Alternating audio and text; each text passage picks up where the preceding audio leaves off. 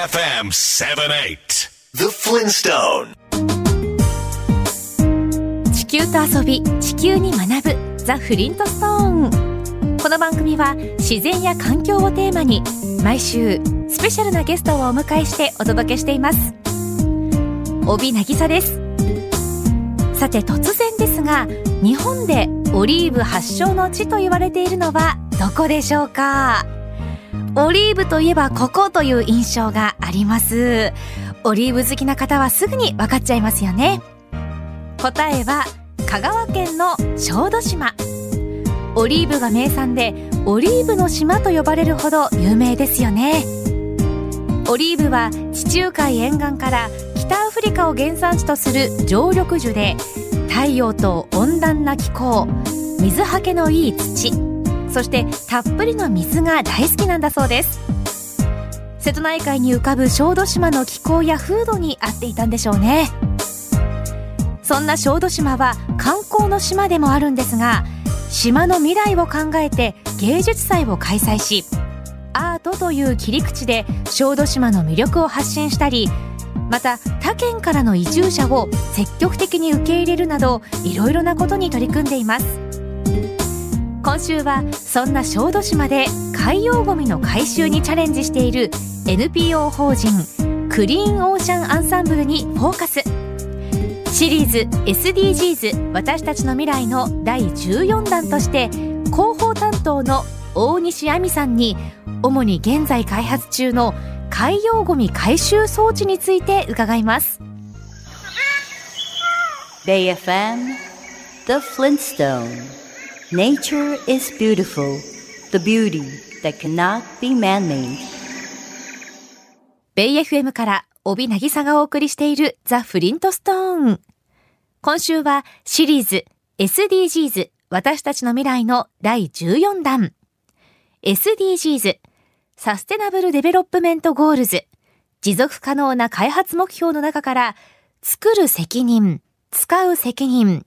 そして海の豊かさを守ろうということで NPO 法人クリーンオーシャンアンサンブルの活動をご紹介します。2020年12月に発足したクリーンオーシャンアンサンブルは海洋ゴミゼロの世界を目指し香川県小豆島で主に海洋ゴミ回収装置の開発を行っています。なぜ小豆島だったのか、回収装置とはどんなものなのか、広報担当、大西亜美さんにいろいろお話を伺っていきます。大西さん、クリーンオーシャンアンサンブルというネーミングにはどんな思いが込められているんでしょうか？クリーンは綺麗なで、オーシャンは海をなんですけど、アンサンブルっていうのがフランス語で、えっと、より多くの人と一緒にっていう意味が、えっと、込められています。えっと、代表の江川は、まあ、英語とフランス語も喋れるので、その英語とフランス語のちょっと掛け合わせた名前にしたと聞いています。その江川さんなんですけれども、代表理事の江川祐樹さんでいらっしゃいますよね。以前は JICA の海外協力隊として活動されていたということですけれども、やはりその海外での活動経験がクリーンオーシャンアンサンブルの原動力になっているんでしょうか？そうですね。その代表理事の江川は、あの、アフリカのブルキナファソっていう国で、廃棄物関係の仕事をしていたんですね。で、その中で、まあ、ゴミを、まあ、よく見ていたんですけど、あの、もう本当に、こうゴミが道路にこう積み上がってるような状況をすごく目にしていてでまあもともとバックパッカーとしてもいろんな国をこう回っていてあれこう世界ってゴミだらけだなってちょっとこう壊れてきてるなって思ったみたいでちょっとこれは本当に早急になんとかしなきゃいけないって思って、まあ、そこからがまあ原動力になって発足した団体です。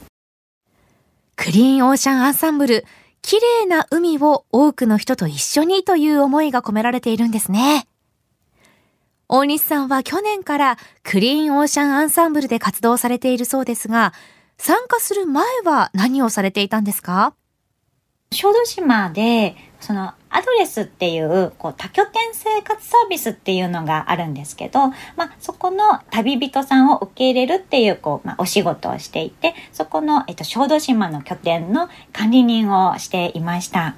でそこで、まあ、小豆島に来てくれる人ってそもそも島の環境に興味があるっていう人がすごくあの多く来てくださるので結構こう海洋ゴミの話とかでもこう盛り上がるような方だったんで、まあ、そういう人をこうおつなぎするような感じで、まあ、あのクリーンオーシアンサンブルともこうつなぎしたりとかそういうことをこう徐々に前からしてたって感じですね。もともと出身はじゃあ小豆島の方でいらっしゃるんですか？あ、えっ、と、私は横浜出身です。横浜からどうしてまた小豆島へ？あ、その時、あの、付き合っている、まあ、今も付き合っているこうパートナーがいるんですけど、えー、まあ、一緒に、あの、移住先を探しておりまして、多拠点生活サービスアドレスっていうのを利用して、あの、小豆島に来たことがきっかけで移住を決めました。へえ、いろんな選択肢がある中で、どうして小豆島だったんですか？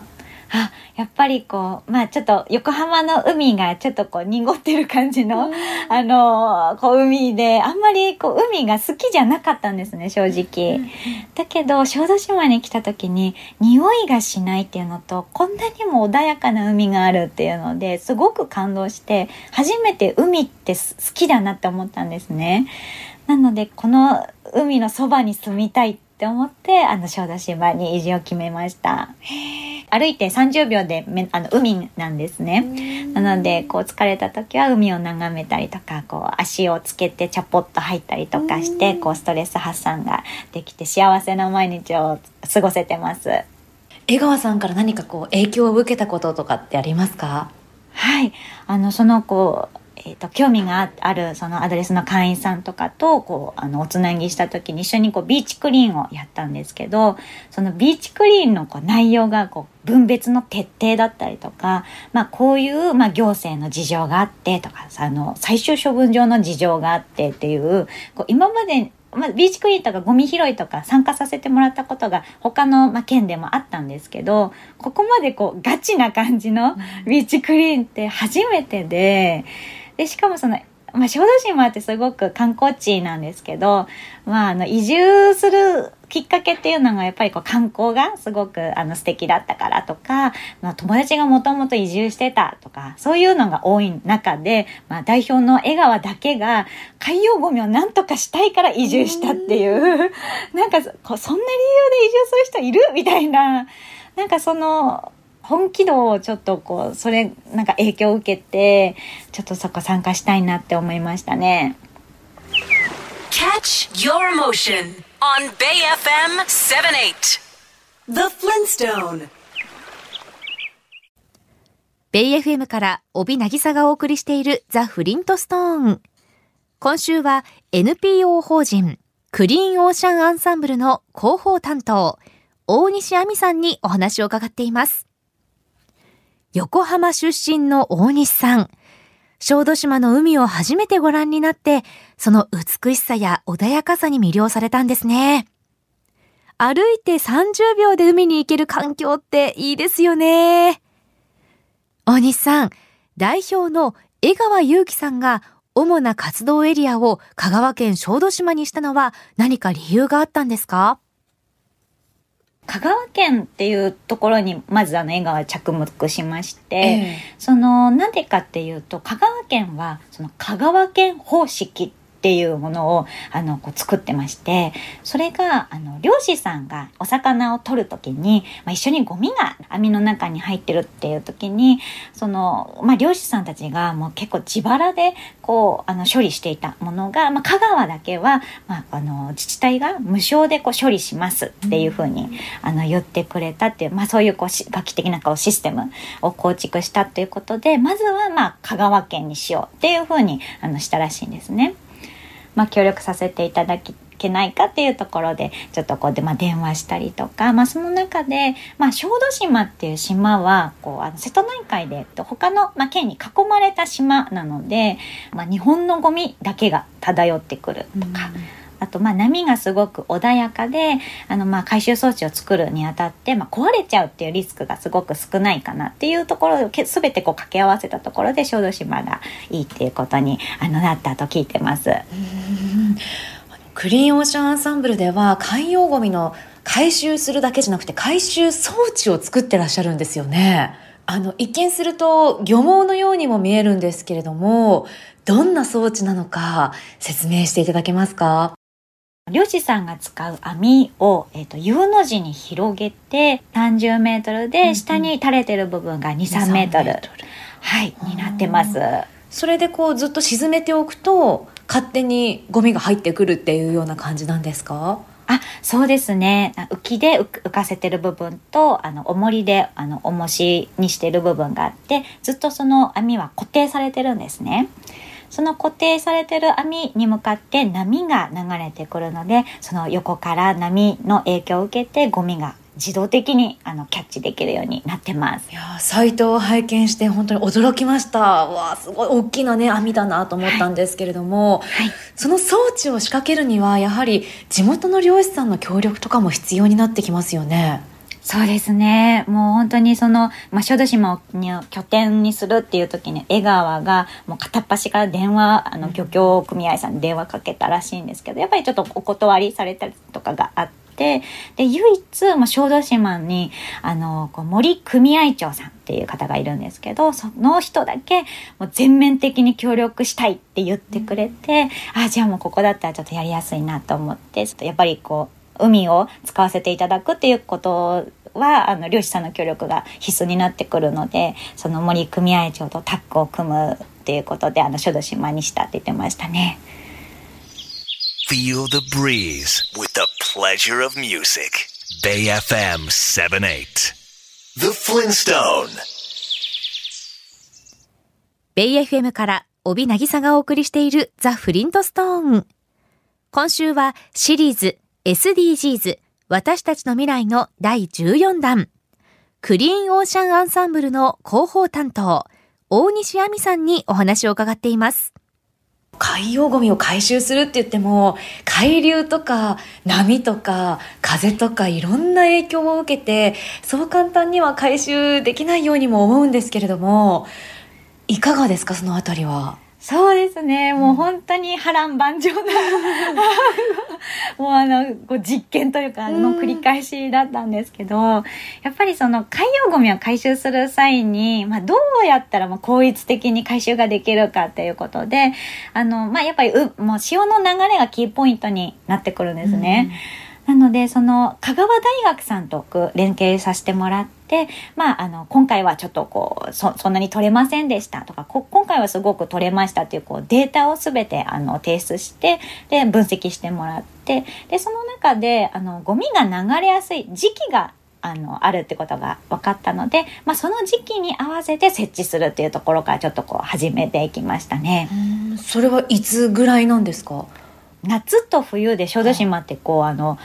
ゴミがたまるエリアが変わってくるっていうのが分かったのであの今回私たちが、まあ、活動しているところはあの夏の方が集まるので夏にちょっと設置するようにしました。じゃあもうトライアンドエラーを繰り返しながら改良していってっていうような感じだったんですね。そうですね。もう、やっぱ1号機から4号機まで相当な、まあ、年数と、まあ、結構大変だったんですけど、本当にこう、ビニールのかけら3つとか、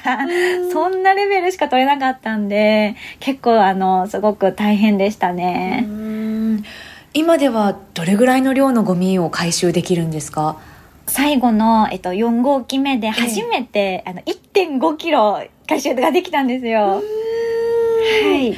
もうみんなで歓喜しました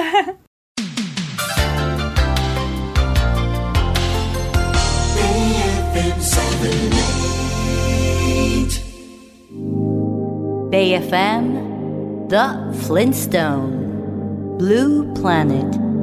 Full of life and color Our home Mother Earth ベイ FM から帯渚がお送りしているザ・フリントストーン。今週はシリーズ SDGs 私たちの未来の第14弾。SDGs 持続可能な開発目標の中から作る責任、使う責任、そして海の豊かさを守ろうということで NPO 法人クリーンオンシャンアンサンブルの広報担当、大西亜美さんにお話を伺っています。海洋ゴミを回収すると言っても、海流などの影響を受けてしまいますよね。香川大学と協力し合ってデータの分析などもされているんですね。大西さん、そもそもなんですが、海洋ゴミの回収装置を作ることにしたのはどうしてなんですか？やっぱり海洋ゴミって、まあ、ビーチクリーン皆さんやってくれたりとかしてるんですけど、えー、やっぱりその海に漂ってる間とその打ち上げられちゃったゴミっていうのとだとやっぱり打ち上げられちゃったゴミはかなりあのこう風化してしまうこう太陽の紫外線とかでこうボロボロになりやすくて細かくなりやすくってそれこそそれが戻って魚が食べちゃうとかあとは細かくなりすぎて、まあ、風で雑木林まで飛んでっちゃうとか、うん、そうすると人間がやっぱり取りに行けなくなっちゃうんですよね。奥にまで行ってしまうと。なので、やっぱりその前の段階、海の中にこう漂ってる段階でちょっと回収した方が、まあ、やっぱり効率がいいんじゃないかっていうことで、回収装置をそう作ることになりました。で、ビーチクリーンの活動も行ってらっしゃるんですよね。そうですね。毎月一般向けにあのイベントをやらせていただいてます。どんな海洋ゴミが目立ちますか？えっと、やっぱりこう、まあ、タバコとかペットボトルとか、そういうのはやっぱり当たり前にすごく多いんですけど、瀬戸内海って豆缶っていうのがあるんですけど、豆缶ってご存知ですか？はい。なんでしょう。はい。豆缶っていう、はい、ちっちゃい、なんかお菓子のポテコみたいなのが、こう指にはめられるリングのような。えー、はいはいはい。はい。あれが、まあ、プラスチックバージョンでありまして、その豆缶っていうのが、牡蠣の養殖でよく使われるんですね。まあ、くっつかないようにというか、はい。そういうのがありまして、それがもうコロコロすごくこと転がってるっていうのがすごく目立ちますね。集めた海洋ゴミをご覧になってどんなことを感じますか？はい、やっぱりもう豆缶とか、まあ、細かいものはすごくもちろんなんですけどその、まあ、この間あの拾ったペットボトルが結構こうレトロなあのパッケージでして、うん、いつのペットボトルなんて調べたらなんと40年前のゴミだったんですよ。えー。それってことは40年前のゴミが今漂ってることは40年間分のゴミはは絶対入あると。こう海の中をずっと漂ってるってことは、まあ、もっと前のもあるかもしれないしずっと多分蓄積してってるんだなって思って、まあ、もうちょっと問題視しなきゃいけないなってこう思いましたね。Catch your emotion on Bay FM 78 The Flintstone ベイ FM から帯渚がお送りしているザ・フリントストーン。今週はクリーンオーシャンアンサンブルの広報担当、大西亜美さんにお話を伺っています。40年前のペットボトル。こんなに長い間、ずっと海の中に漂っていたということですよね。大西さんもおっしゃっていたように、もっともっと問題視しなくてはいけませんね。先ほどお話に出てきた豆缶。漢字では豆に管と書くんですが、プラスチック製のパイプを1.5センチくらいに切って牡蠣を養殖する際に使うとのこと。嵐などで海が荒れると、たくさんの豆缶が海岸に打ち上げられるそうです。クリーンオーシャンアンサンブルでは、学校や企業に向けて環境教育の活動も行っているそうですが、大西さん、やはり環境教育は大事なことですか？そうですね。うん、なんか、この、まあ、最近知ったんですけど、こう、歴史の勉強の時に、こう、旧石器時代とか、はい、あと縄文時代って言うじゃないですか。えー、その、今の時代って、大プラスチック時代らしいんですよ。なんかそんな、まあ、もうレベルというか、多分きっと教科書に載るべきものの、まあそういう時代になってきてるということで、やっぱりまあこの、まあ自分たちのためでもあるし、将来の子供のためにも、そういう、まあ今のこの問題っていうのを、あの、そあの勉強してもらって、こう意識を持ってもらうっていうのはすごくあの大事なことなんじゃないかなと思って、やっぱりこう一人一人の意識があの変えられるような、その環境教育っていうのは、あの大事なんじゃないかなって思ってます。大西さんのお話を聞いてクリーンオーシャンアンサンブルの活動を応援したいと思った方はどのようにしたらよろしいでしょうか？はい。あの、私、あの、SNS の広報部長をやっておりまして、なので、こう、SNS、今、こう、インスタグラムをすごく力入れてるんですけど、インスタグラムを、あの、ぜひ、ぜひフォローしてもらいたいですね。それで、クリオンシャンサムの活動を、あの、シェアしてもらいたいなって思ってます。では、今後の目標を教えてください。はい。海洋ゴミの回収装置を1234って作ってきたんですけど、その流木とか自然物もすごく多く回収されたりとかがあったので、今度の5号機目は、あの、海洋ゴミを、まあ、優先的にこう拾えるようにちょっと改良して頑張っていくことを目標にしています。クリオーシャンアンサンブルが掲げているビジョン、海洋ゴミゼロの世界が実現したら、私たちの暮らしはどうなって引くんでしょうか？あ、そうですよね。なんかなかなかちょっとこう想像がつかないんですけど、やっぱりまあ、こう物だらけの現代ということで、やっぱりこうプラスチックなどのものだらけのところから、まあ必要なものを繰り返し使うっていう暮らしだったりとか、まあ、減ってしまったお魚が戻って、まあ美味しいお魚が食べれて、まあ世界中に綺麗な、まあ、海が取り戻せる、なんか素敵な暮らしに戻るんじゃないかなって思ってます。Feel the breeze with the pleasure of music. Bay FM 78. The Flintstone.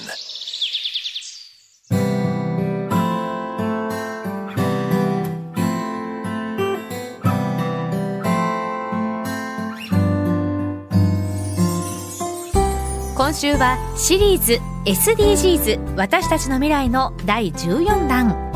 SDGs 持続可能な開発目標の中から作る責任使う責任